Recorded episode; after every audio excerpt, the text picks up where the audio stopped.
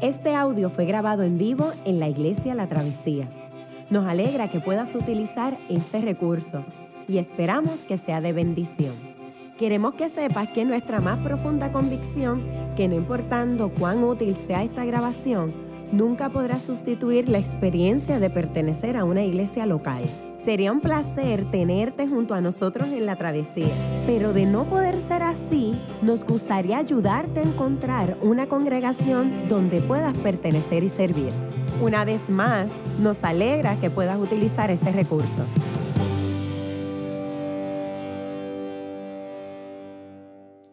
Buenos días a todos, mi nombre es Yamir Alejandro y para las visitas sepan que Alejandro es mi apellido, aunque ya toda la gente de aquí está cansado de escucharlo, pero para el beneficio de las visitas. Este, estamos en medio de una serie de sermones que hemos titulado Dios con nosotros, es nuestra serie de sermones de Adviento. Eh, Dios con nosotros es la, digamos, la expresión, eh, Emanuel significa eh, esa expresión, Dios con nosotros. Y algo bien interesante que, que, es curioso, que siempre viene a mi mente cuando, cuando se leen pasajes como el que vamos a estar leyendo hoy, eh, de Isaías capítulo 9, versículo 2 al versículo 7. Y es que cuando yo leo estos pasajes o los escucho, tradicionalmente yo tengo un contexto en mi mente. Mi mente se remonta a, estas grandes catedrales con grandes coros eh, majestuosos, eh, cantando himnos solemnes de Navidad. Hay canciones que yo Em, asocio con este texto que vamos a leer hoy. Siempre em, me los imagino porque un niño nos es nacido y luego dice, y se llamará su nombre admirable consejero, Dios fuerte, Padre eterno, príncipe de paz. Venid fieles todos a Belén marchemos. Son, son, las canciones que yo asocio con este tipo de escritura. Son canciones solemnes, himnos muy hermosos que a través de la historia cristiana se han cantado junto con estos textos que nosotros estamos eh, leyendo y considerando hoy eh, de la escritura. ¿Pero es acaso ese el contexto en el que nacieron estas escrituras? Es muy diferente al contexto de una gran catedral hermosa, inmensa, con coros solemnes cantando acerca de la venida del Mesías. En el contexto original, la melodía, la canción que se canta es otra, o digamos, mejor dicho, el ritmo que se escucha es otra y no es el ritmo de plena diciendo que bueno llegó la Navidad. Es el ritmo de un gran ejército marchando. Hay una agenda, el ejército asirio tiene una campaña de expansión. ¿Lo ven por acá? El ejército asirio que está por acá arriba tiene una campaña de expansión. Es un ejército que va devorando todo lo que está a su paso y quieren llegar acá abajo a Egipto. Y adivinen quiénes están entre medio. Estas pequeñas tierras que están aquí. Israel en el reino del norte, el reino del sur, Judá. Aquí hay dos tribus de Israel o dos tribus del pueblo de Dios y aquí arriba hay diez tribus. Son dos reinos que se, dividieron anteriormente en la época eh, de lo que estamos considerando en este tiempo. Y el reino de Asiria viene, y la escritura lo, presenta como, este gran, como esta gran nube de langostas. Eh, que vienen devorando cada pueblo y se devoran todo y van esparciendo a la gente y van acabando con cada pueblo a su paso. Una de las prácticas de los asirios es que tomaban un pueblo, lo dominaban y luego esparcían las personas por todo su imperio para que ese pueblo dejara de existir y no se levantara más. Y esta es la canción y este es el ritmo que sirve de contexto, de background, de trasfondo a nuestro texto de hoy. El ritmo de un ejército marchando que viene llevándose todo lo que está a su paso. El reino del norte, es decir, el reino de Israel, donde hay diez tribus con capital en Samaria, va a ser arropado por densas tinieblas. O ya ha sido arropado, mejor dicho, por las densas tinieblas de este, eh, de este imperio de Asiria. En el pasaje de hoy, el profeta Isaías, desde Jerusalén, en el reino del sur, proclama una visión de esperanza. Les invito a estar de pie para considerar el pasaje de hoy. La palabra del Señor se encuentra en Isaías, capítulo 9, versículos del 2 al 7. Y dice la nueva versión internacional de la siguiente manera. El pueblo que andaba en la oscuridad ha visto gran luz. Sobre los que vivían en densas tinieblas, la luz ha resplandecido. Tú has hecho que la nación crezca, has aumentado su alegría y se alegran, con, e, se alegran ellos en tu presencia, como cuando recogen la cosecha, como cuando reparten el botín. Ciertamente tú has quebrado, como en la derrota de Madián, el yugo que los oprimía, la barra que pesaba sobre sus hombros, el bastón de mando que los subyugaba. Todas las botas de guerra que resonaron en la batalla y toda la ropa teñida en sangre serán arrojadas al fuego, serán consumidas por las llamas. Porque nos ha nacido un niño, se nos ha concedido un hijo. La soberanía reposará sobre sus hombros y se le darán estos nombres.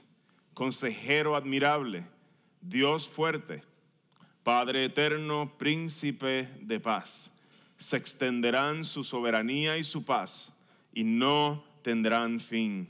Gobernará sobre el trono de David y sobre su reino para, establecerlo y sostenerlo con justicia y rectitud desde ahora y para siempre. Esto lo llevará a cabo el celo del Señor Todopoderoso. Permítame orar al Señor para que ilumine las escrituras para nosotros esta mañana. Señor, nos acercamos a ti, nos acercamos a ti por medio de, un texto que está tan alejado a nuestra realidad, Señor miles de años de diferencia, una cultura muy diferente a la nuestra, una gente que vivía, Señor, en condiciones muy diferentes a la nuestra, en espacios geográficos tan distantes al nuestro. Permítenos, Señor, que tu Espíritu, o mejor dicho, Señor, pedimos que tu Espíritu ilumine este pasaje para nosotros hoy, Señor. Es tu palabra y queremos escuchar. Queremos, Señor, que nuestros corazones sean buena tierra. Prepara nuestros corazones, Señor para que tu palabra pueda dar fruto en nuestra vida. Pedimos estas cosas en el nombre de Cristo Jesús. Amén. Amén. Pueden sentarse.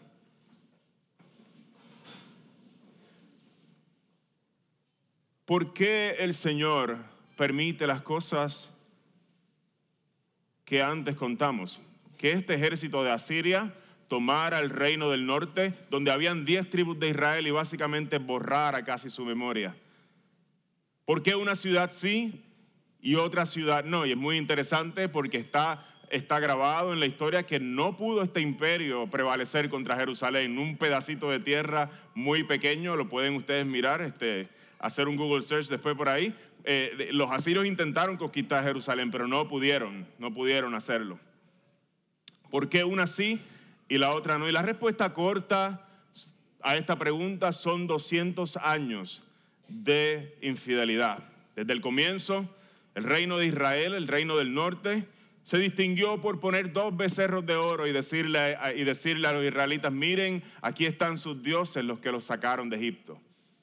Les hace les trae algo a la memoria el tiempo de Moisés, cuando los israelitas salieron de Egipto, el Señor se enojó porque ellos estaban adorando un becerro de oro. Y este reino del norte, desde sus comienzos, desde que hubo una ruptura y se separaron del reino del sur, comenzaron una trayectoria de detrimento moral, detrimento religioso con toda su idolatría y detrimento eh, social. Una injusticia se vivía en el reino del norte, un abuso de poder de parte de aquellos que estaban en el poder. El pueblo que había de ser, que se supone que fuera una luz a las naciones, inclinó su corazón a la oscuridad y caminaban en densas tinieblas. El texto de hoy nos habla precisamente de ese pueblo del norte.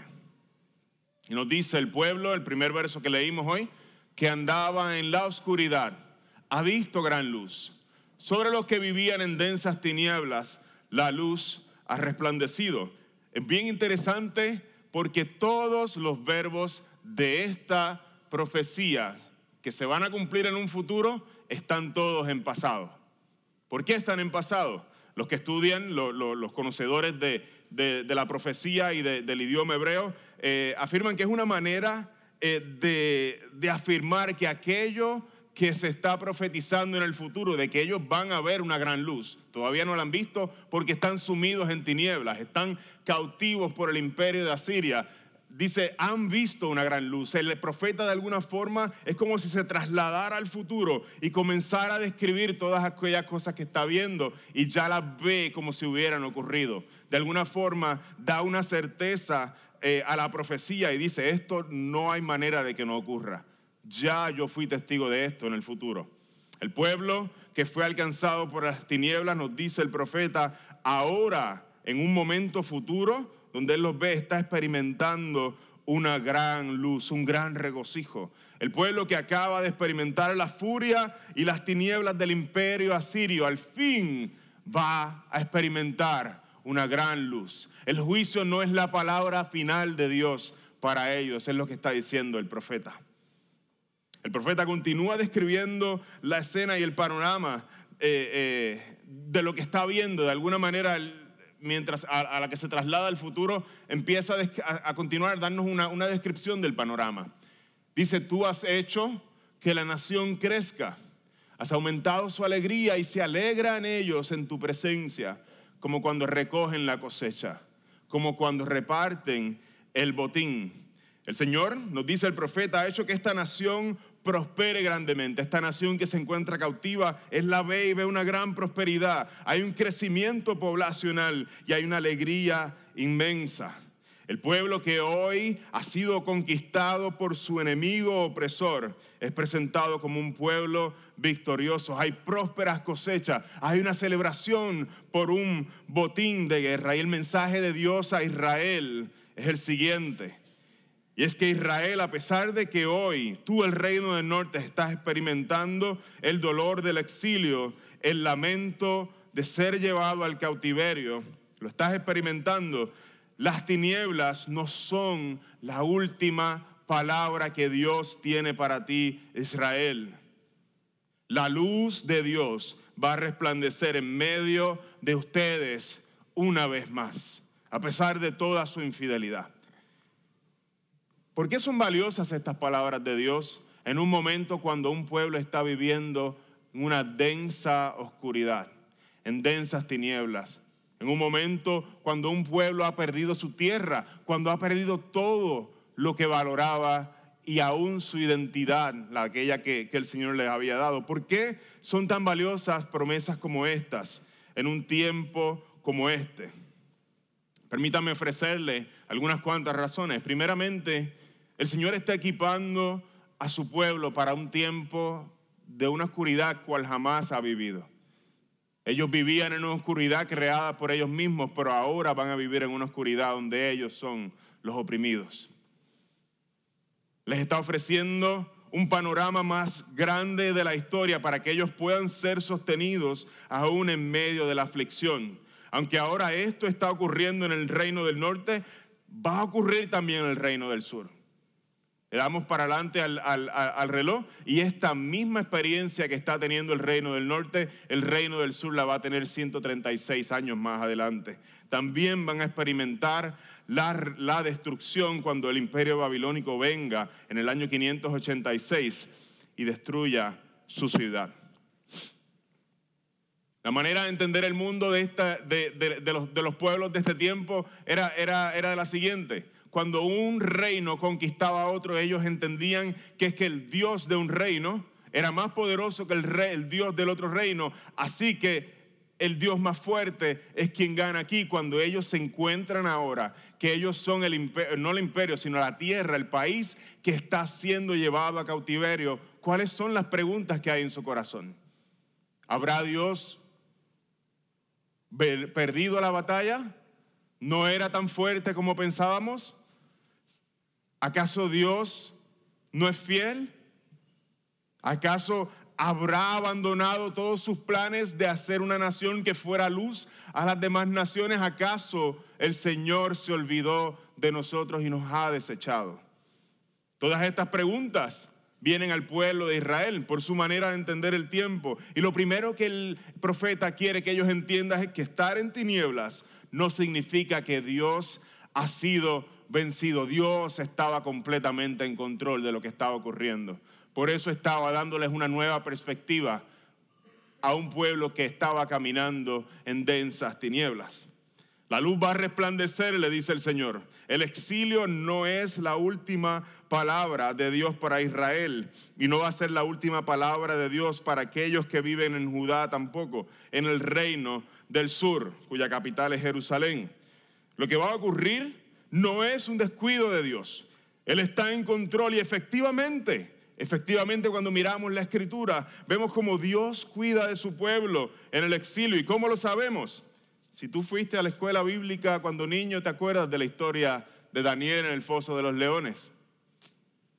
Historias desde el exilio, historias desde densas tinieblas, donde hay un pueblo babilónico, un pueblo asirio, conocemos más las del babilónico, pueblo babilónico queriendo constantemente acabar con el pueblo de Dios en medio de ellos. Y vemos allá a Sadraca, Mesach y Abednego no queriendo arrodillarse ante las estatuas que Nabucodonosor levantó, levantó y los echan al reino, al, horno de fuego y el Señor allí en el exilio, en medio de las tinieblas, está cuidando de su pueblo, aquellos que todavía conservaban una perspectiva de, que el Señor de los cielos los cuidaba aún en medio de las tinieblas. Allí también en el exilio, en la densa oscuridad, tenemos el primer concurso de belleza, la reina Esther. Eh, eh, una historia donde Dios nuevamente, jamás es mencionado en ese libro, pero nuevamente está trabajando en todo el panorama para salvar a Israel que una vez más estaba siendo amenazado y querían liquidarlo completamente. El Señor sí estuvo presente con los israelitas en medio de sus densas tinieblas, porque sus palabras de juicio no eran la última palabra para Israel. Y es bien importante que nosotros como el pueblo de Dios, aquí en Puerto Rico, en el año 2019, ya casi el 2020, entendamos que esto es uno de los propósitos que tienen las promesas de Dios para nuestra vida.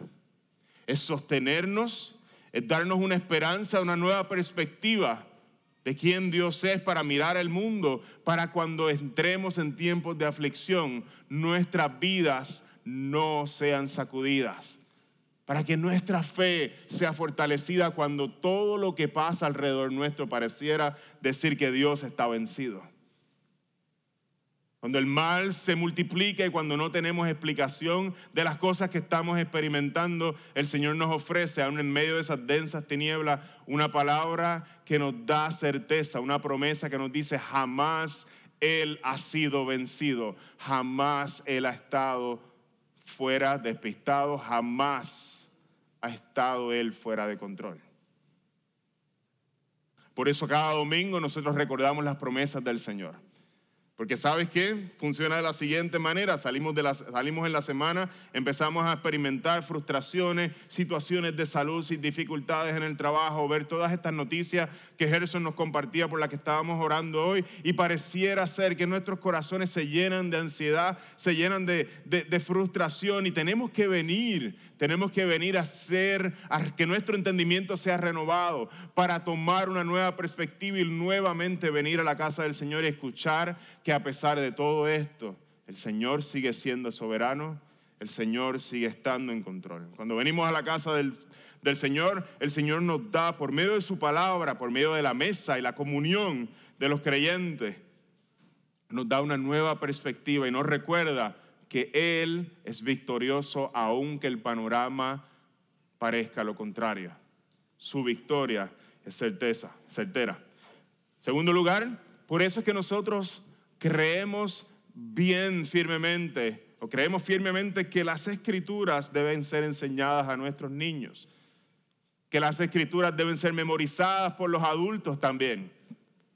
¿Sabe por qué? Porque en el momento cuando estemos en la dificultad, son esas escrituras las que van a venir al corazón y van a venir a la mente y van a sostenernos en los momentos en que todo pareciera sugerir que Dios ha sido vencido. Así pasó con Jesús en el desierto, venciendo al enemigo. Las escrituras lo sostuvieron. El Señor, con todo aquello que había aprendido desde niño, lo sostuvo y le dio una nueva perspectiva para no entregar su adoración a Satanás allí en el desierto. La segunda parte de este texto nos describe el proceso de cómo Dios va a hacer que su luz disipe las tinieblas. Al principio nos describe una luz, una, una luz resplandeciendo, disipando las tinieblas. Ahora nos va a decir cómo. Y el verso 4 comienza con una imagen eh, de carácter militar. Oh, esto se fue por aquí, vamos a ver. Si me lo pueden poner allá o, ya, ya salió aquí. El verso 4 comienza con una, con una imagen de carácter militar. ¿Puedes ayudarme allá? Parece que se... Ahí está. Miren lo que dice el verso 4. Ciertamente tú has quebrado, como en la derrota de Madián, el yugo que los oprimía. está jugando conmigo esto aquí. Yo lo voy a leer aquí. Ciertamente tú has quebrado, como en la derrota de Madián, el, el, yugo que los oprimía, la barra que pesaba sobre sus hombros, el bastón de mando que los subyugaba. Pareciera sugerir este texto. Eh, déjame mirar para atrás. ¿Está ahí? Exacto. no te escondas de mí. Pareciera sugerir que, el Señor sale a enfrentar a los asirios y sale con su ejército, los enfrenta y quiebra a este imperio que está eh, oprimiendo a su pueblo, así como sucedió en la historia de Gedeón, uno de los jueces allá en Madián. Y su pueblo, luego de esta victoria grande del Señor sobre el imperio asirio, este imperio opresor de maldad, su pueblo experimenta una gran libertad del yugo que los asediaba. Y nuevamente todos los verbos están en pasado. Seguimos hablando de eventos futuros con todos los verbos en pasado, sugiriendo que la profecía es certera, que no va a dejar de cumplirse. Pero luego en el verso eh, eh, el, verso posterior, el profeta mira que esta gran victoria de Dios no va a llegar por medio de un ejército armado. Miren lo que dice el verso 5. Empieza a sugerir. Primero nos llevamos una imagen militar y luego nos dice todas las botas de guerra, todas, y todas las ropas teñidas en sangre, todas serán arrojadas al fuego. Serán consumidas por las llamas. La victoria de Dios sobre el imperio opresor no va a ser necesariamente una victoria convencional donde salgan a enfrentarse unos ejércitos. ¿Cómo va el pueblo de Dios entonces? Ese pueblo que aún anda en tinieblas, a experimentar la libertad prometida. ¿Acaso no hay que quebrar al, al, reino de Asiria? ¿Acaso no hay que derrocarlo para darle libertad a ese pueblo? Y en medio de esa incertidumbre, Isaías mira más de cerca y empieza anonadado de alguna forma a describirnos cómo va a llegar la victoria de Dios sobre el imperio de maldad. Y nos describe el arma que Dios va a utilizar, el nacimiento de un niño. No va a utilizar un ejército. Nos dice, esta es la manera en que va a llegar. Porque un niño, porque nos ha nacido un niño se nos ha concedido un hijo, la soberanía reposará sobre sus hombros y se le darán estos nombres a este niño. Consejero admirable, Dios fuerte, Padre eterno y príncipe de paz.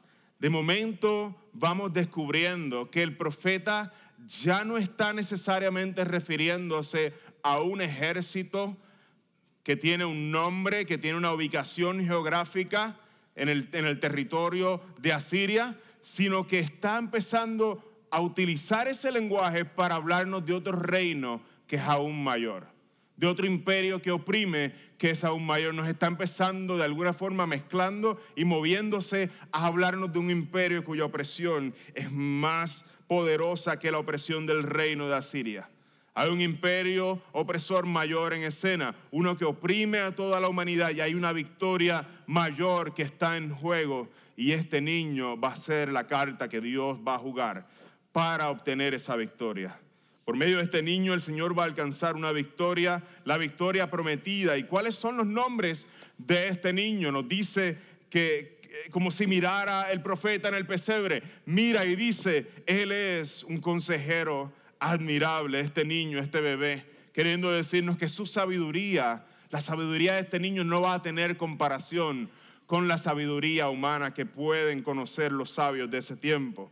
Él se llamará Dios fuerte, es un título que solamente es otorgado a Dios mismo. Él representa al Dios fuerte, Padre eterno, un amor de padre caracteriza a este niño. Es un amor, tiene un amor protector como el de un padre. Nos dice que este niño finalmente va a ser un príncipe de paz. Un gobernante que va a traer de manera definitiva, como ninguno de los reyes de Israel había podido, va a traer una paz que va a acabar con todas las guerras. Una paz que no tiene final. Y nos comienza a describir este niño. El panorama que nos ofrece es un panorama de gran alegría. Hay una victoria, hay un reino que se va a establecer que no tiene fin, un reino que va a traer una paz duradera la que tú y yo hemos anhelado por tantos años, tanto tiempo, una paz y un reino que no tienen fin. Pero iglesia, la travesía, esta no es la única vez que Isaías va a hablar de este niño. En esta profecía el tono es alegre. Hay una victoria increíble y la paz es el, el galardón que va a otorgarse al pueblo. La paz, este príncipe de paz nos va a regalar esta paz. Pero Isaías, casi confundido, mira y el Señor le da la capacidad de mirar nuevamente hacia el futuro y más adelante va a ser transformado o transportado en el tiempo para presenciar otra escena. La escena del conflicto donde este príncipe de paz va a derrotar al imperio enemigo. Y nos va a enseñar un, panorama de guerra en el que hay mucha sangre, hay mucha violencia. Y nos va a decir cómo este príncipe de paz va a obtener su paz. Aquí estamos en el capítulo 9, esto lo vamos a ver en el capítulo 53. La misma persona ya no es un niño. El príncipe de paz, nos dice la escritura, cuando Isaías lo mira, casi mirando la escena de la cruz, dice, ¿quién ha creído a nuestro mensaje? ¿Y a quién se le ha revelado el poder del Señor?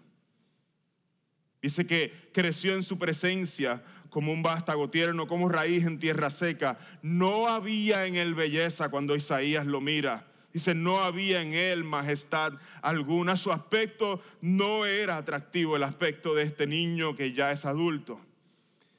Y en nada su apariencia lo hacía deseable. Él fue despreciado y rechazado por los hombres. Fue un varón de dolores hecho para el sufrimiento. Todos evitaban mirarlo, sacaban su mirada, no querían ver lo que estaba enfrente de ellos fue despreciado y no lo estimamos. Y ciertamente Él allí estaba cargando nuestras enfermedades. Él allí soportó nuestros dolores, pero nosotros lo consideramos herido, golpeado por Dios y humillado.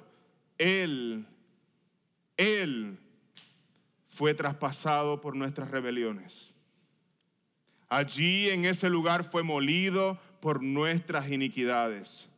Y sobre Él recayó el castigo, el precio de nuestra paz. Hermanos de la travesía, gracias a su herida, nos dice el profeta, nosotros fuimos sanados. Por medio de Cristo, Dios estaba visitando nuestro mundo lleno de tinieblas y venciendo las tinieblas dejando caer su ira no sobre un ejército asirio, no dándole una libertad política a Israel, sino que dejó caer su ira sobre un imperio más poderoso para que tú y yo experimentáramos la paz que da el Señor, la paz que sobrepasa todo entendimiento. Él fue traspasado por nuestras rebeliones allí en la cruz, castigo presido por nuestras iniquidades. Sobre él recayó el castigo, precio de nuestra paz. Quisiera terminar con unas cuantas declaraciones. Por medio de Cristo, Dios está con nosotros. El Dios trascendente y creador que vive fuera de nuestra creación y siempre no lo hemos hallado, nunca lo hemos hallado en nuestra creación. En Cristo se ha convertido en parte de nuestra creación, ha, nacido como un bebé, como tú y como yo. Aquel que es todopoderoso e infinito en Cristo tomó forma de hombre. El Dios que es perfectamente puro y santo en Cristo ha experimentado en su propia carne la carga del pecado por tú y por mi rebelión. Aquel que es inmortal y que vive eternamente por nosotros experimentó la muerte y no solamente la muerte, sino una muerte de cruz. En Cristo, Dios está con nosotros. Se ha acercado a nosotros y ha experimentado nuestra propia realidad y nos ha unido a Él para que nosotros también estemos con Él. Qué bueno que pudiste escuchar esta grabación. ¿Qué tal si la compartes con otros? Recuerda que hay muchos más recursos en nuestra página latravesía.org, donde también puedes realizar un donativo. Dios te bendiga.